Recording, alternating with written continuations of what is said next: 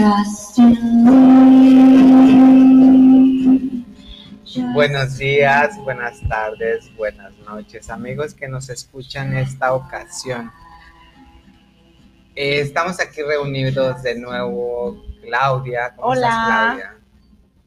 Yuri. Hola, ¿Qué tal? Y hoy tenemos una invitada especial, nuestra amiga Angélica. Angélica, ¿cómo estás? Hola, buenas tardes, buenas noches, buenos días a todos. Muy Esa bien. es la actitud.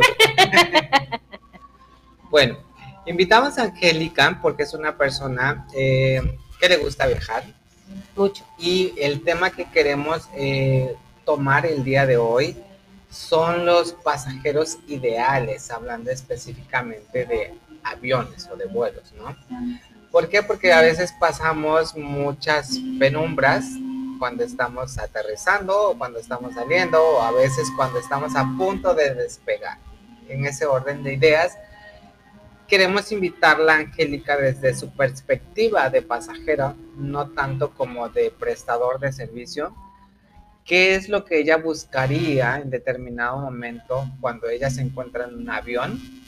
¿Cuál sería la persona que sería su pasajero ideal? Es decir, la persona que en determinado momento ya dice, mi viaje fue tranquilo, fue bueno, lo disfruté y estoy a salvo en mi destino.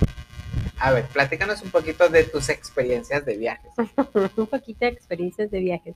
Bueno, me ha pasado de todo viajando, me ha pasado desde turbulencias en donde el pasajero de al lado literal se quita el cinturón, se hinca y empieza los gritos porque algo está mal o algo está Ajá. sucediendo y te asustas, obviamente. O las personas que, eh, no sé, son como muy ah, quisquillosos, si puede todo el mundo entender el término, así como muy Exigente. exigentes, ajá. Entonces, eh, están tronando los dedos a O sobrecargo. o quieren ir al baño cada rato. Ajá. Y te, te desquician a ti también. O sea, sí, sí llega a ponerte bastante nervioso el hecho de que la otra persona sea intranquila. Entonces, am, si me preguntas cuál es el pasajero ideal para mí, debe tener dos, dos opciones. Ah, uno, un pasajero obediente. Nos dan ah, instrucciones en el vuelo por una razón Claro. y creo que la mayoría de, de las razones son de seguridad a tu persona y a claro. toda la tripulación. Y la otra, una persona emocionalmente equilibrada. Creo que para mí eso sería lo mejor o el pasajero ideal, alguien que con el que puedas viajar tranquilamente en paz. Ok. ¿Y tú cómo te consideras? ¿Un, un- un pasajero ideal que puede cumplir esas expectativas que tú dices? Sí, creo que soy obediente, bastante obediente. Ah, quizá puedo desquiciar un poco a las personas porque soy lenta. Ok. Eso también, o sea, sí está la parte en donde tienes que ser como tranquilo para recibir las instrucciones, pero también al mismo tiempo hay un- el, por ejemplo, que te alistes para bajar la maleta. El tiempo de respuesta en determinado momento. ¿no? Pues yo creo que, bueno, lento, al final de cuentas, si lo hablamos de vacaciones, pues estás bien, estás de vacaciones. O sea, no tienes ninguna prisa porque al final de cuentas el avión ya llegó y todo el mundo va a salir. En cualquier momento el, el avión se va a vaciar, ¿va? Yo creo que de ese punto de vista no estás eh, mal. La única pregunta que yo te haría es, por ejemplo, la parte emocional, porque mencionabas hace un momento que sí te puede como que causar nervio personas que se pueden alterar dentro del viaje. Sí, claro. Entonces, esa parte emocional la puedes cumplir al 100% o solamente o, o te dejas llevar por, por, por las masas, es decir, por, escuchas mucha histeria en determinado momento. Hay muchos niños que, por ejemplo, a Claudia no le gusta escuchar los llantos de los niños o de las sí. Lo personas que están o personas que están muy insistentes en muchas cuestiones. Yo por lo personal te puedo comentar que una de las cosas que detesto son personas que acabamos de subir al avión, acaba de despegar y ya estoy sacando la maleta del, del, del compartimento para buscar, no sé, un peine. ¿No? Sí. O sea, se me hace ilógico que tengas que hacer tanta cuestión cuando tú puedes ir preparado con las cosas que puedes utilizar durante tu vuelo, ¿no? Exacto, exacto. O sea, ese tipo de cuestiones yo creo que cuando uno va, sabe qué es lo que va a necesitar durante su vuelo y pues se prepara uno para poder tenerlo todo a la mano y molestar lo menos posible a las personas que están al lado. O por ejemplo, Yuridia, ¿tú qué pensarías si a cada ratito una persona te está hablando, por ejemplo, para ir al baño? Bueno, si es a cada momento, si yo estoy en la orilla, definitivamente le diría, le cambio el lugar. Sí, claro. O sea, a lo mejor podría ser parte de, porque puede ser también que esté enferma, que esté muy nerviosa, Ah, claro. y entra un poco también la empatía en ese Claro. sentido. Ahora, Sí. también puede ser una persona si viene ebria, que es muy, que dudo mucho que lo dejen subir a un vuelo, pero a lo mejor no se le nota, qué sé yo, y está como que muy ah, impertinente.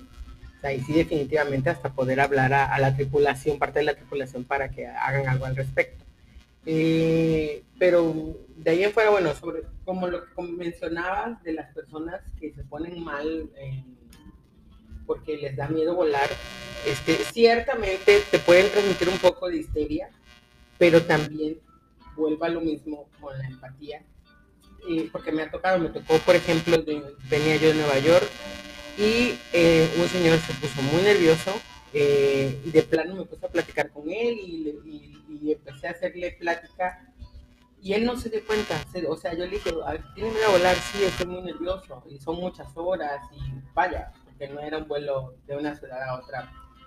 De una hora, ¿no? Exacto. Son más O horas. sea, de Nueva York para la Ciudad de México son aproximadamente cinco horas, son cuatro horas y media más o menos. Entonces, a la hora del despegue, este, pues yo le fui preguntando y me dijo que él era mexicano, que ya era residente, que la verdad eh, cada año volaba a México porque no le quedaba de otra, porque ama a su familia, porque sus papás están acá, en Oaxaca, por cierto, y que pues no le queda de otra, pues eh, o es el amor o qué hace, que ya lo ha intentado hacer por carretera, pero pues también él tiene su negocio y todo en, Es más, en Nueva York al mismo tiempo pierde más cosas, así que pues se arriesga y, y se prepara entre comillas, pero no deja de tenerle pánico a volar. Entonces, la verdad, eh, ahí lo que y creo que es buena táctica si te toca alguien así, platica, pregunta, que se externen un poco y eh, el señor de hecho se dio cuenta, ya que estábamos volando, me dijo, me, me hiciste plática para, que me, distra- para distraerme, para ¿verdad? distraerte. Y yo me empecé a reír y le dije, sí, la verdad es que sí, o sea, se lo hice así y ya vio, no pasó nada. Y volamos tranquilos, eh, pues, puso sus audífonos. Creo que también es muy importante porque me tocó con otra persona hacer eso, todo, todo el, proceso desde que estás en el aeropuerto. Me tocó tal cual, que como yo soy una, obviamente, viajera, amante, pasional de eso, eh, pensé y así tal cual se lo dije a esta persona, porque me dijo, no es posible que tú estés tan feliz y yo me estoy muriendo de, de miedo, porque estábamos en la sala del aeropuerto. Entonces, tal cual fue, eh, sí, yo estoy muy feliz porque estoy en el aeropuerto y voy a volar y todo está, al fin y al cabo todo lo que sabemos, ¿no? La pasión Claro, creo por, que los cuatro de aquí. por viajar. Sí. Pero él, sinceramente, estaba muy nervioso. Tal así el punto que ya al abordar el avión fuimos los últimos en abordar, que eso también implica en no ser un buen pasajero porque atrasas cosas. Eh, pero me dijo, no voy a ir, ve tú. Y eran cuestiones de trabajo. Entonces, de plano, eh, le dije, no me puedes hacer esto, vamos juntos. Lo tomé del brazo y lo jalé a vamos. Obviamente la tripulación no se dio cuenta que tenía miedo porque también creo que no, no los dejan este, abordar o Mm, Les dan una pequeña plática como para calmarlos Para calmarlos. todo el Pero- diario, porque es normal cuando Claro, hacemos es el primer vuelo. Esta- Claro. este, este pasajero en particular se bajó de un avión. Le abrieron, lo- eh, me contó tal cual que, em, ¿cómo se llama la seguridad que está en el... Aeroportuaria. Ajá, la seguridad aer- aeroportuaria le dijo, ¿qué traes? ¿Traes una bomba porque te bajaste? O sea, le hicieron mil preguntas Bueno, por el, el por, qué, el por qué se bajaba, no porque era la Ciudad de México. Entonces, le di, hasta él de plano le dijo, si quieres llévame a la cárcel, pero no me hagas subir ese avión por el pánico que tenía. Sin embargo, poco a poco, y me puedo sentir muy orgullosa de eso, eh, ¿qué fue una táctica que hice? Eh, utilicé unos aceites para, como melisa, Aromaterapia. relajantes, aromaterapia. Eh, llené una cobijita de, de- de un perfume en particular que le agrada, de también de esos mismos aceites de aromaterapia. Le puse los audífonos y eh, le puse música relajante. Bueno, Y se fue dando todo eso, pues. a- aquí estamos hablando de alguien específicamente. En específico porque puede pasar esas cercano, cercano a ti. Ah, que claro, todas, no- todas esas cuestiones para proporcionarle, ¿no? Sí, O sea, sí, Y sí. que las preparas. Pero, por ejemplo, una persona que es nueva, no conoce a nadie. El señor que venía de Nueva York yo no lo conozco. Ah, bueno, ahorita sí lo conozco porque hicimos amistad en ese momento. Ah, ya. pero no lo conocía para nada, no traía nada Es- a la mano. Sin embargo, ahora sí, en mi bolsa, a partir de, de- de ver la experiencia con la persona conocida, en mi bolsa siempre cargo un aceite de aromaterapia rico para tranquilizar a la persona y hasta tranquilizarme a mí misma. Claro. O sea, es bueno, pues digo, no es que yo les diga que todos traigan, que, pero sí es importante también empatizar con esas personas porque vuelvo a lo mismo, no viajan por, por placer, viajan por necesidad. Bueno, en el orden de ideas que, que estamos hablando del pasajero ideal, tú tal vez podrías ser el pasajero Tú fuiste un ideal pasajero ideal. para la persona que por primera vez está realizando un viaje. Claro. Le ayudas a que su viaje, en lugar de ser una pesadilla, sea como una estancia grata. Una Por la plática, por los aceites y por todo lo demás. Tú fuiste el, pata- el pasajero ideal en, e- en ese sentido, ¿no? Y, y tú, Claudia, ¿qué nos puedes platicar de lo que sería para ti tu pasajero ideal? Pues yo creo que sería una, bueno, de las veces que he viajado en avión, un pasajero ideal quiere decir que es una persona tranquila, que por lo general duerme en todo el vuelo. Sí, la verdad. Ah, bueno. ¿Por qué? Porque no te está No te preguntando. no- exacto, o sea, no va al baño. No. Al contrario de lo que decía Exacto, ella. Sí, al contrario, digo, ¿te la verdad- que yo te toque de pasajero y, y hola, ¿dónde vas? Digo, aquí va a depender mucho claro, este, de- ajá, y si te cae bien y también del humor que yo tenga. Claro. Porque puede ser que a lo mejor yo en ese momento tenga mucho sueño y si me toca alguien que me quiere preguntar de dónde vengo y qué hago y qué esto, no va a ser un pasajero ideal para mí. Pero si yo ando muy feliz y veo que hay, hay intereses en común o, o me dijo algo, hasta una plática y se puede crear hasta una amistad como la que hizo Yuri. Este, yo creo que es eso, y, o sea, de que no, no haga tanto ruido, más que nada en los vuelos de noche. O sea, porque la verdad a mí me tocó una vez en un vuelo muy largo que prácticamente venían tomando y yo no pude dormir casi en todo el vuelo. Y ahí, por ejemplo, ahí es como que eso tampoco me gusta mucho. Pero Y ¿qué este- pasaría en determinado momento si dentro de esas personas que están tomando fuera tu grupo de amistades y tú estás dentro de ahí, de ellos? Pues realmente, pues sí les diría que se calmen.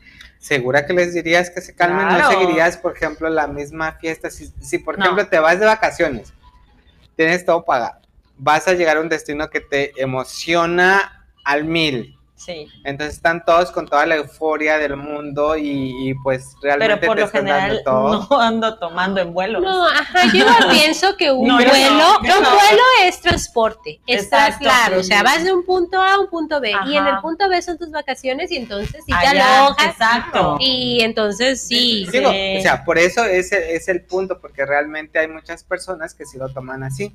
Claro. No sé si escucharon en alguna ocasión lo- los que habían contratado un vuelo charter de ah, de Canadá, los de Canadá. hicieron todo un show, que realmente alteraron este leyes aeronáuticas y que ellos tuvieron como que una multa en su, en, en su país por hacer ese tipo de actividades, porque pues ellos decían, yo contratamos el avión, vamos a hacer lo que queramos, pero al final de cuentas no, hay ciertas reglas que hay que tomar.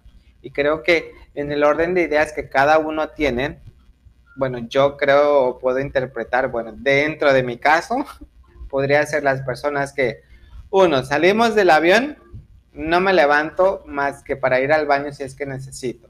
Pero si mi vuelo va a ser de una hora, yo creo que ya pude haber ido al baño antes de subirme al avión, sobre todo por un vuelo. Si estamos hablando que son vuelos de 10 horas, vamos a entender que en algún Claro, momento en lo vamos a tener que hacer, ajá. ¿no?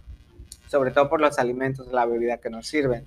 Otro podría ser la parte que Angélica nos mencionaba, una persona tranquila, Ajá, que en yo, determinado momento emocionalmente. que, que- exacto, que no, que no se puede desesperar por algún tipo de situación, porque dentro del vuelo también nos podemos encontrar turbulencias y las personas que van en primera instancia o por primera vez se pueden desesper- desesperar. Exacto. Sí. Es que creo que el pasajero ideal evoluciona dependiendo de eh, si es su primera vez viajando, si ya tiene mucha experiencia viajando, Claro. si es un vuelo corto, si es un vuelo nacional, si es un vuelo internacional, si es un vuelo de más de 10 horas. Y si y también incluso depende del tipo de avión. O sea, Ajá. yo he viajado en este bus, a aviones Pequeños, y un poquito más grandes. Ajá. O sea, y, un eh, Embraer que sería como el de una sola línea, de tres asientos, creo que es uno Sí. de acá y dos. de- en la avioneta. Eh, y también he tomado estos aviones Boeing que son como de tres pisos y que hay un sótano y que arriba hay Ajá. Que hay mucha restaurante comodidad, y ¿no? todo eso, ¿no? Y, y son horas y horas de vuelo y obviamente te cansas de estar sentado. Sí. En esa parte voy a diferir un poquito. Adelante, ¿Por adelante. qué? Porque algo que yo creo haber visto o apreciado en las personas es que muchos que ya han tenido varias experiencias de viajes eh, en vuelos, eh, a veces creen saberlo todo. Y en ese, y en ese punto, a veces tratan de exigir más cosas de las que a veces nosotros somos acreedores por lo que estamos pagando, ¿no? Hay personas que, y se han visto en, en- en muchas redes sociales, que bajan a personas por irreverentes, le puedo decir, porque no tratan de ajustarse a las medidas que, por ejemplo, ahorita tenemos, de usar mascarillas, que no la quiere Ujú. utilizar y están empecinados que no la van a utilizar. En esas cuestiones yo creo que eso sería un no para una persona como, como pasajero ideal, ¿no? Pero sí es muy cierto que las personas sí tienen que evolucionar para bien, al final Claro. de cuentas, conforme van aumentando sus millas de viaje, por Sus así. experiencias de viaje. Es lo que te decía al inicio, ¿no? O sea, un pasajero obediente. Actualmente cambiaron las reglas, sí, eh, y hay una razón. Entonces, tú puedes pagar asiento de primera clase si quieres, pero tienes que usar tu cubrebocas. ¿Por qué? Exacto. Porque las reglas son así. Entonces, Exacto. tienes que ser un Y pasajero también el espacio obediente. de otra persona, ¿no? Claro. Eso es otra cosa que pasa también, o sea, por ejemplo, la persona que va en medio yo siento que es la que más sufre, porque el de la derecha y el de la izquierda ya le ganó para poner su brazo, ¿no? Entonces, cuando el de la derecha y de la izquierda pues tienen un, un espacio más, ¿no? O sea, por ejemplo, tiene el de la salida, tiene dos. Entonces, o sea, sí sufre como que un poquito más el que va en medio, entonces. Y si la persona que va hasta al lado ocupa mucho espacio, pues yo creo que también ya es incómodo para... O el duty free, en donde Ajá. llegas y te compras todas las tiendas y todas las snacks y todas las Y cosas. le llenas el avión de tus chácharas. Ajá, y incluso y, el, y casi le pones tus cajas de donas en, el- en las piernas al pasajero de lado. Yo, Sí, es terrible. Yo también, y a mi mamá le gustan solamente así. Traigo. Es una que es cajita. muy, es exacto, es, Una que es muy cajita. diferente a que traigas, por ejemplo, porque te gusta, porque le gusta a tu familia. O por la oficina, qué sé yo. compras, ¿no? Pero, Pero una si hay cajita y gente que traer trae como 20, seis, cálmense. 10, o sea, Sí. esa es una de las partes que yo, por ejemplo, diría, tenemos que respetar los espacios que tenemos como Ajá. pasajeros, o sea, estamos, cabina. Estamos en un asiento, tenemos una- un espacio destinado para nosotros, para nuestro equipaje de mano, y no nuestro espacio y tres espacios más, porque Sí, ahí les vamos quitando el, el derecho que los otros también pagaron. ¿no? Claro, de hecho me pasó hace eh, en, el, en el último vuelo, eh, yo me senté en el asiento 26 y tuve que dejar mi, mi maleta de mano en la fila 17 porque de plano estaba lleno y sí, vi a muchos con sus donas. la verdad.